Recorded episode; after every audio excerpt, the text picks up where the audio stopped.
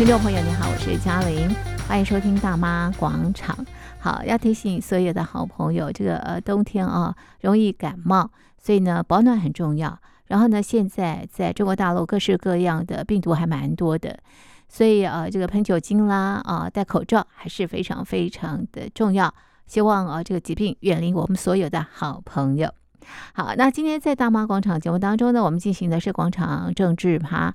我们要关心两则新闻，一则呢就是呃这个梅将军啊引起啊这个小朋友这个呃不断的这个感染啊，然后造成啊医疗体系的这个紧张。那为什么这样的一个这个病菌不断的扩散呢？那另外就是关心啊前香港政治的副秘书长周婷，他为什么弃保呢？而且呢呃香港呃提到要这个呃呃终身追捕哦，那为什么？周婷又觉得香港已经成为他的这个恐惧之地。今天我们邀请的是啊，台湾韬略策进协会的秘书长吴建忠吴教授来进行相关的剖析。吴教授你好，呃，主持人各位听众朋友大家好。好，首先我们要关心中国大陆朋友们的健康。现在啊，这个感冒的人相当的多，特别是肺炎霉将军啊，不断的在蔓延，小朋友感染人数不断在攀升。十一月下旬啊，在天津、沈阳、青岛。甘肃、吉林等等的地方医院就公告，儿科就诊人数不断的在攀升。那我们知道，北京儿童医院内科接诊的人数就超过了七千人，已经啊超出承载的能力。现在各国也非常的关心，不断的询问中国大陆到底怎么一回事啊？那我们想请教吴教授的是，为什么这种呃肺炎梅将军或者是呼吸道疾病？持续不断的扩散呢？呃，我我想这个呃，在中国大陆这个呃爆发相关的这一些呃传染的一个疾病，那包括了呼吸道的疾病，还有各种的这一这样的一个传播力不等的呃流行性感冒。其实我们会知道，每年世界卫生组织都会针对呃即将到来的这样的一个流行疾病，会进行相关的这样的一个呃，不管是疫苗的研发或者是疫苗的预测等等。但是这些疫苗的这个研发或预测，这个是累积于过去的这样的一个资讯。其实我们知道，就是针对这些病毒，它的一个变异情况，其实是越来越。让人类难以这个嗯这个捉摸。那尤其是我们知道，像这些肺炎啊，或者是上呼吸道感染等等，这个都是各国非常常见的这样的一个疾病。那尤其是呃，我们看到在已知的几种呃流行性感冒里面，其实都已经有了相关的这些抗生素，是可以来进行相关的治疗。不过，随着呃病毒呃对于抗生素的免疫之后，其实呃药效越来越重，然后再加上这个中间有不断的这些变种的过程当中，那也导致这些病毒的这个病菌是越来越加的凶猛。那再加上我们看各国之间针对相关的流行性感冒，如果没有通盘的让各国知晓，那也有可能因为比如说交通的传递。或者是大规模的人员移动，都有可能造成这样的一个流行性感冒的这种扩散。那尤其是过去的几年里面，哈，在这个外界一直被 COVID-19 的这样的一个疫情所困扰。那尤其是我们看到 COVID-19 到现在其实都还没有绝迹。那虽然有一些疫苗的出现。那是不是会出现这些变异的变种的病毒？其实也是外界非常啊这个强烈关注的一个点。那近期中国大陆，尤其是孩童出现所谓的梅将军的这样的一个呃感染，或者是感冒的症状等等，因为我们知道。现在中国大陆开始进入所谓的严冬的一个阶段，那各个地方的这个经济环境条件不一，那当然针对于这个儿童的保暖，或者是大人呃带来的这一些感染等等，这种交叉感染之后，其实我们会看到病毒呃有开始扩张的一个趋势，那。从新闻报道媒体里面可以看到一件事情，就是中国大陆各地的这种医院开始扩增，好，不管是呃吊点滴，大陆称之为输液的这种呃情况，或者是呃去购买成药，或者是呃用各种不同的偏方等等，其实我们都看到，就是想要阻止这样的一个病毒的传播。不过，我们看到世界卫生组织还有呃西方社会就不断的这个透过各种不同的渠道，希望中共要透明。现在在中国大陆各地所发生的各种流感也好，或者是不知名的这样的一个疫情的一个发生，必须要通报世界卫生组织，因为作为任何的一个负责任的国家，都必须要通报这个呃世界卫生组织。但是我们看到，随着这样的一个疫情的一个扩散，不管是梅将军也好，或 A 流等等，或者是呃 COVID。的再度的一个延伸，嗯、民众大概会出现几种情况：第一，有没有疫苗；嗯、第二，有没有药品；第三，有没有避免尽量去参加这一些、嗯、呃人传人的可能人群的接触。但但是我们知道，这个随着农农历十二月一月的即将到来，嗯、那中国大陆已经开始有部分的城市。因为经济的下滑，已经开始提早这个返乡的一个情况，春运提早启动，春运提早启动。那我们也看到，就是说，呃，因为人流的移动哈，其实这个更早之前是在中国大陆十一长假的时候，其实各地的这种呃流动，因为毕竟过去的三年哈，这个 COVID 已经把这个许多人关在家里，关在。关得太久，所以即便是咳嗽，即便是感冒，也都要出去走一走，这个感感染一下人气的 一个情况。所以我们可以看到，第一个在先天上面就不足，因为中国大陆进入严冬的这样的一个情况。那第二个，当然呃，这个在所谓的先天不足之下，还有后天的，包括我们知道现在。在检验的是中国大陆的供暖情况，到底能不能跟得上这样的一个情况？因为我们知道这个配套的措施，就是中共已经放开对澳洲的煤矿进口的这样的一个情况。为什么？因为要供暖嘛。这个天然气，这我们现在乌俄战争正在爆发当中，那中。俄罗斯对于中国大陆的天然气的供应时顺时不顺，这一些当然都在俄罗斯的手上。那供暖的一个情况，那我们看到过去的一段时间里面，所谓的煤改电的这种工程，当然仰赖的是煤，仰赖的是电。对。但是我们看到煤跟电的这个供需，完全是掌握在共产党手上，掌握在世界的市场手上。那所以，我们看到在双重的控制之下，嗯、老百姓的生活就变得他要去做一个选择，嗯、因为在门窗紧闭之下，如果又不好去开启这样的一个供暖仪式，嗯、那病情势必是更加的严重。那父母亲带着小孩到医院去就诊，嗯、那会不会增加这个传播？嗯、原本没有生病的，可能也都感染生病的一个情况。所以我们看到这样的一个呃巨型的这样的一个呃感染，嗯，这个其实在卫生世界卫生组织里面，他在做这种疫情的模拟的模型上面是很难去做出它的一个模拟趋势图。因此，现在我们看到各地现在都在所谓的抢药，嗯，还有抢口罩的这样的一个呃情况。嗯，那我们看到在疫情期间，其实口罩跟药品。还有这个呃，这个预防的这些注射，即使在各地都是采取一种强制性的这种行为。嗯，那这样的一个强制性行为一旦放开之后，其实对于老百姓来讲的话，其实他们再也不想要被这样子整天搓鼻子，不想要整天被快塞等等之类。可是我们看到，在这样的一个哦，就是不不太流通的一个情况之下。反而让病毒有没有有更加群聚的一个情况，嗯、而这些群聚呢，由点到线，嗯、到现在整个中国大陆普遍都传出这样的一个儿童、成人感冒的感染，嗯、那多种病毒交叉在一起，因为感冒症状其实都很相似，发烧、头痛、流鼻水、嗯、上呼咳嗽、上呼吸道感染等等。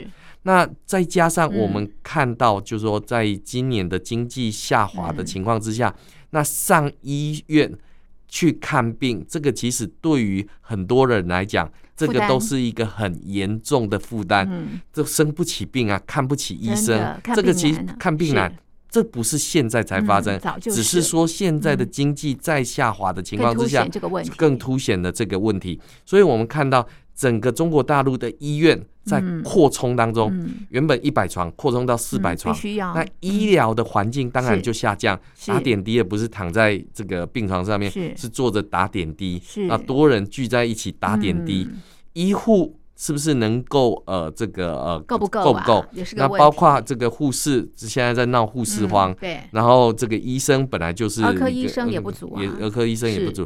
其实我们知道，在这个二零一五年之后，中国大陆的这个深化改革小组就有提到要全面提升。儿童医生的这样的一个、嗯、呃这个比例，是不管是数值也好，数量也好，全部都要跟着提升。是二零一五到现在二零一二零二三三年年末了，其实你可以看到那个数值跟数量都没有显著的提升。为什么？因为我们知道，在中国大陆这几年下来，其实呃就是对于内科也好或外科的这个需求。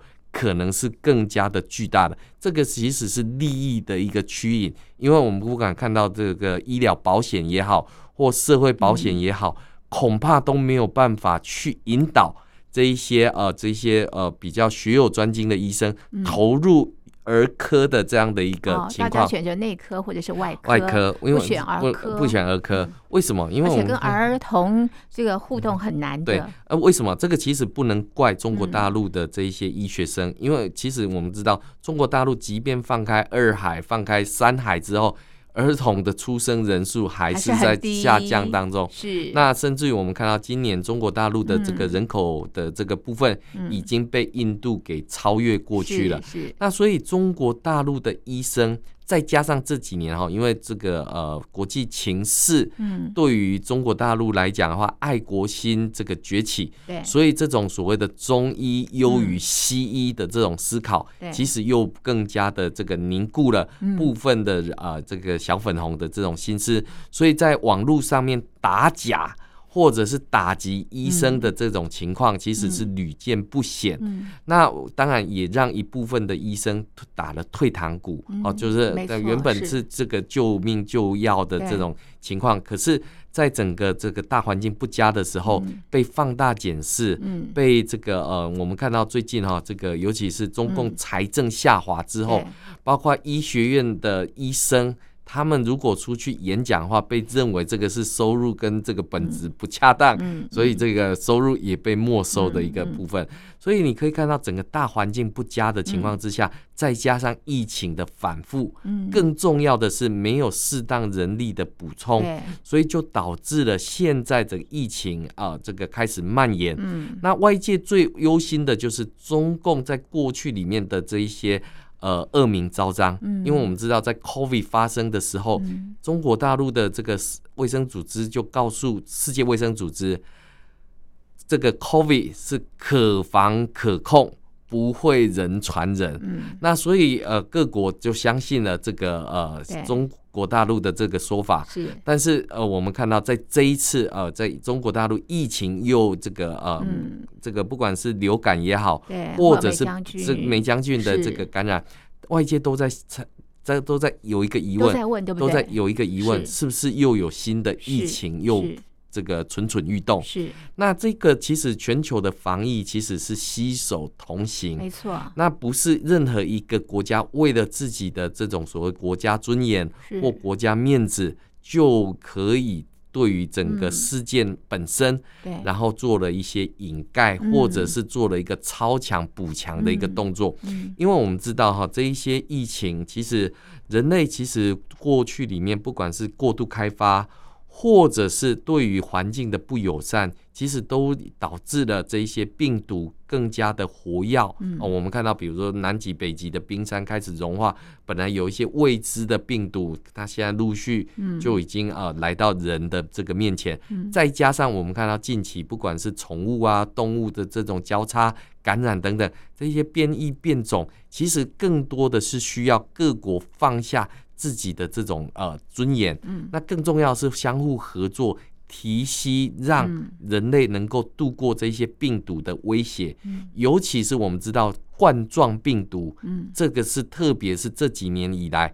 作为呃，就是感染或者是感冒的一个很重要的一个病毒，嗯、这需要更多的呃这个国家来携手来做这样的一个防治的一个经验。嗯、不过说到底啊，这个个人的资讯透明之外，个人的这个安全的卫生习惯还是很常洗手啊，然后戴口罩啊，这个多擦一点酒精等等之类，这些都是从基本做起的一个部分。这个也要从小养成概念的，对。对，要不然这个疫情恐怕会比较难以收拾。所以我现在开始，我们朋友们哦，真的自我保护是最重要的。好，接下来这则新闻呢，也引起大家的关注。前香港众志副秘书长周庭，他宣布，不再履行港区国安法的保释条件，回到香港报道。那港府也扬言要对他展开终身追捕。周庭是二零一九年参与反送中运动，遭到判刑十个月。二零二一年六月出狱，但是在八月的时候呢，又被警方拘捕，罪名是勾结外国或境外势力危害国家安全。隔天获准保释。那么今年九月，他获准前往加拿大读书。本月底呢，应该回到香港报道。不过呢，他已经表态啊，不会回到香港了。我们要请教吴教授的是，为什么周婷弃保呢？是呃，其实讲到这个呃周婷弃保的一个事情哈，嗯、其实让我呃、嗯、这个时间点哈。当然，我们知道周庭为什么会被抓捕。对，其实我们应该还是从原因开始讲起。嗯，呃，周庭其实我们知道，在这个一九九七年，嗯、呃，香港回归以后，嗯，嗯。那这个呃，中共过去承诺所谓的五照跳，嗯，马照跑，一国两制不变，嗯。但是我们知道，从所谓的二十三条立法，嗯，然后到国教事件，对，开始有许多的香港年轻人，嗯、他们对于中共的承诺，这个五十年不变的这个说法，嗯、其实开始有了一些怀疑。是，那因为他们过去是受到这个呃香港的这种呃所谓的移民制度，嗯嗯、也就是说，香这个受到过去英国。的这种所谓制度的一个影响，他们还是相信会有监督跟制衡的一个权利。虽然呃，这个香港被中共收回，但是他们依旧认为，透过不管是体制内的改革，或者是在体制外的这种改革，是有能力也有可能让香港走出一条民主化的一个道路。但是我们看到过去的这个香港议会里面，一直是有所谓的民主派跟建制派把握整个的议会，而民主派也越来越跟这个所谓的建制派的立场又越来越趋于一致，而中共对于这个呃，不管是五十人上街、五十万人上街，其实他们看起来都是相同的效果，通通不可以，通通不可以。是，那所以我们看到，随着香港民众的怒吼越来越大声，也得到国际社会的关注。而周庭就是呃被中共拉出来作为标签化人马之一，因为我们知道反送中运动之后，其实人人都是主角，因为这是一个没有大台的一个抗议事件，也就没有一个大的一个主舞台，每一个人都是主角。那也因为每一个人都是主角，所以中共必须要特别拉出几个标志性的人物。这个其实跟中共过去的惯性是一样，比如说我们看到这样，这个刘晓波死后，绝对不会让他留下他的坟墓，让后人可以去做这样的一个祭奠。那所以我们看到，在这个反送中运动之后，他们知道中共不会善罢甘休，所以就采取这种如流水的这样的一个革命方式，然后去做这样的一个抗议。可是我们看到，不管是从这个香港特首的这个选举被阉割，或者是立法会的这个职权被阉割，甚至于我们看到在近期区议会的选制被重新改组。其实我这这个就让我想到这个二零一八年、二零一九年呃，在香港反送中运动的时候，我们去看的时候。当时呃，这个流亡海外哈，流亡海外，这个其实对这些港人来讲是不太相信的。为什么？他们还是认为，呃，中共所谓的五十年不变，透过他们的争取，应该是有机会的。虽然我们不断的告诉他，中共的承诺是不可信的。或者他他们认为在体制外还是有机会走出这样的一个地方。这个不怪任何人，因为毕竟香港就是他的故乡，香港就是他的原乡。他希望香港更好，希望香港至少保有既有的这样的一个制度，并且走向更美好的未来。那我们看到，不管是周庭流亡加拿大，或者是我们看到最近有一系列的跟香港有关的新闻。其实，如果拼凑起来，会让人家觉得触目惊心。说为什么？为什么这么说？嗯、我们看到这个周庭流亡加拿大，对这个时间点刚好是区议会的选举。是。那这个曾志健被电视认罪。曾志健是谁？嗯、就是那一年在这个香港反送中运动，嗯、被香港警察以实弹射中这个胸腔的这一位呃年轻人，叫曾志健。嗯那他呃，这这个在最近哈，这个呃上了香港的这个节目，他认罪了。嗯、他的这个对于他过去的过错，嗯、这个其实就跟我们看到在这个中国大陆境内被认错，嗯，呃，这个呃被这这个认罪的这个情况很像，嗯、很像。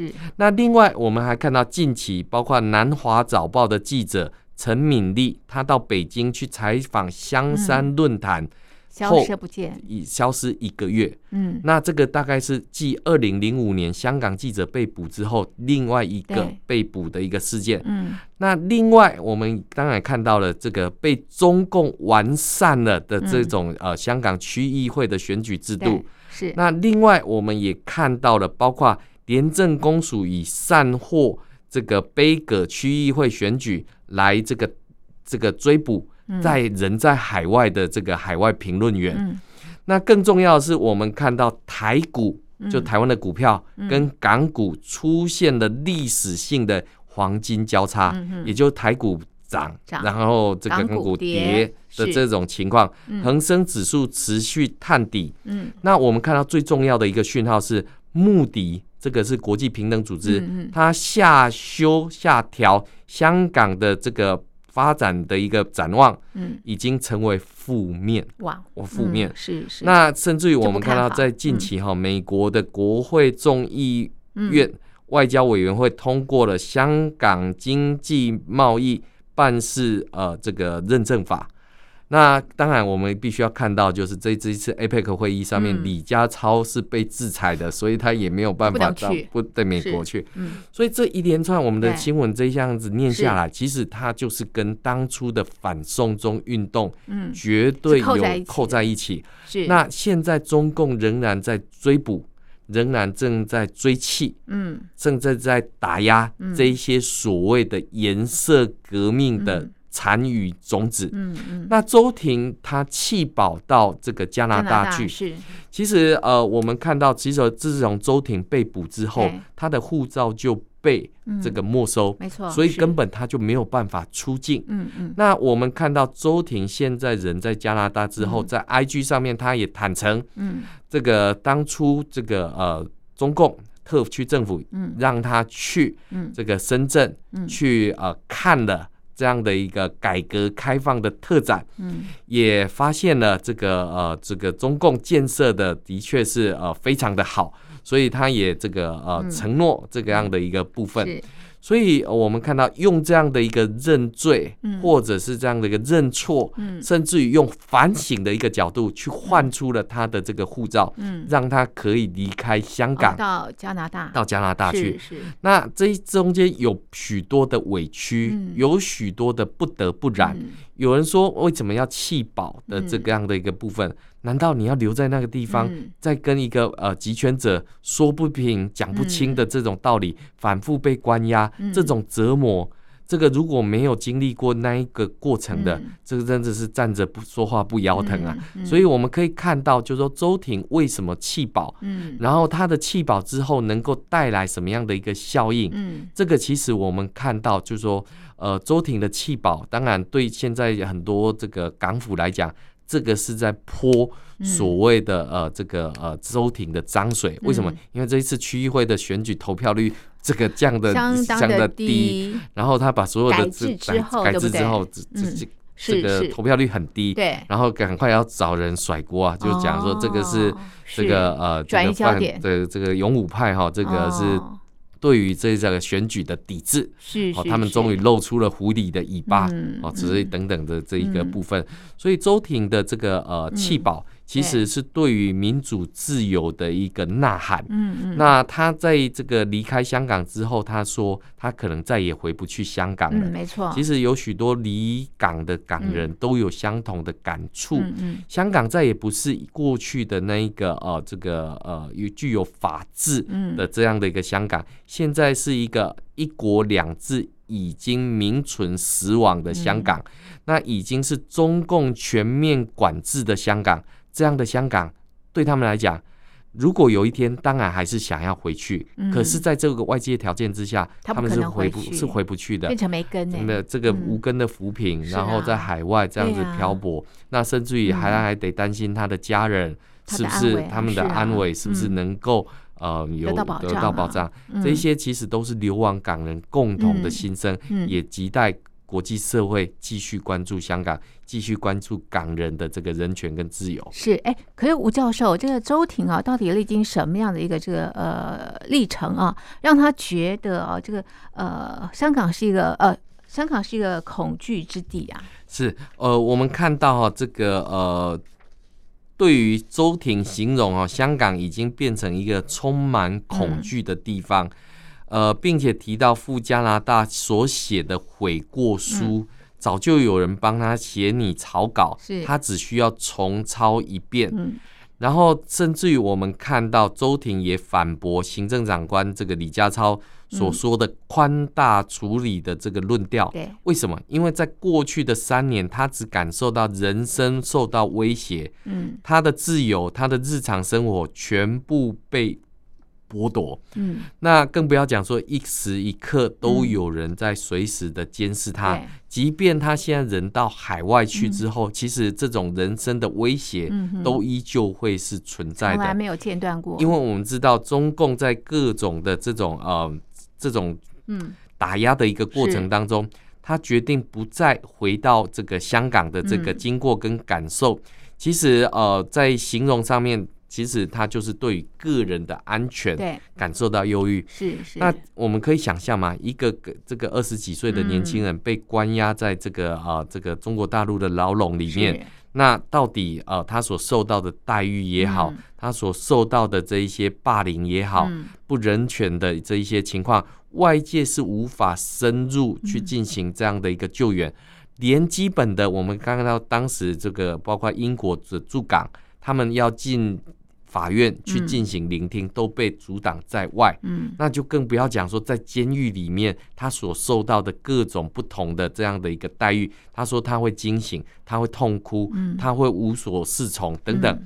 因为那个创伤，那个创伤其实是难外界难以想象，一个这么年轻的年轻人，他居然要掌握这么多。那更不要讲现在还在牢笼当中有多少的这一些年轻人在这个里面，嗯。他们是没有办法。得到他们这一些相关的这一些自由，嗯，那所以你可以看到为什么充满恐惧？因为现在港版国安法，嗯，因为间谍法等等。其实我们刚刚看到这个香港的这一位呃南华早报的记者，他可能也因为国安法被抓起来，对，所以他消失一个多月。那甚至于我们现在看到有许多的这一些呃各种不同光怪陆离的事件，其实也是让。中共的统治法宝之一，就是让人民开始恐惧，嗯、那就会臣服于他的这个威权统治之下。嗯、所以你就可以看到，在这样的一个过程里面，其实呃，为什么是香港是一个令人恐惧之地？嗯、其实过去的香港跟现在香港一对比，你就知道为什么。嗯、因为港港国安法颁布，那接下来香港二十三条的立法之后，其实香港就变成了一个。隐形的铁笼，你随时在监控当中，随时在这个呃中共的掌握当中，没有恐惧，那才是骗人的。是，而且在香港也变成没有自由了啊。是。好，最后我们来看啊，刚刚呃教授您提到，就是说呢，今年啊香港的区域会改制后这个选举哦，投票率相当的低呀，为什么？呃，首先第一个，当然我们知道，在这一次香港立法会改制之后，其实呃。这个有关于选举的一个部分哈，嗯、其实呃，大概直选的部分大概只剩下八十八个，嗯、是。那也就是说。呃，老百姓可以选的、嗯、的这种呃人数本来就减少了，对、嗯，但更不要讲说这个根本就是一个鸟笼式的一个选举，因为这些候选人是完全的被中共筛选过的这样的一个人选，是，然后甚至于我们看到除了筛选过之外，嗯、那。他对于你过去的这个所谓的三会哦，这个嗯，他有个选举委员会、防火委员会，都可以对你进行相关的调查。所以等于是一个候选人被扒了皮，再检视、再检视，那个已经是，除非你真的是爱国爱港，那种爱国爱港不是从你的嘴巴里面所讲出来，你还包括行为上面的这一些呃部分，那有些东西当然是不不能谈的一个情况。那所以。基本上连所谓的民主派都没有办法入闸，嗯、就是成变成候选人的一个情况之下，嗯嗯嗯、当然所有的都是建制派，嗯、所有都是呃这个亲中派的一个，那，那有什么好选的一个情况？啊、那所以这样的一个选举基本上是冷之又冷，嗯、真的好冷。那更加上我们看到特首哈，这个为了担心选举会有、会有这些所谓的。呃，这种所谓突发的状况，所以加派了警力，哦，加派了人力来进行相关的这些巡逻跟这个呃投票场合的这种维安的这种警警惕。那更重要的是，包括公务人员如果要离开工作岗位去投票的话，也必须要事前报备许可。啊。那我们看到，在这个重重的紧密的。监视之下，那。哪有什么选民想要去做这样的一个投票？嗯，不过呢，当然对这个李家超特首李家超来讲的话，投票率太低，嗯，是呃一件非常难堪的事情。当然，所以我们看到在事前，嗯，事前哈，我们看到这个这个选举委员会就出来讲，呃，特首没有给我们任何的硬指标哈，所以投票率上面都是自由的，都是这有序的这个情况。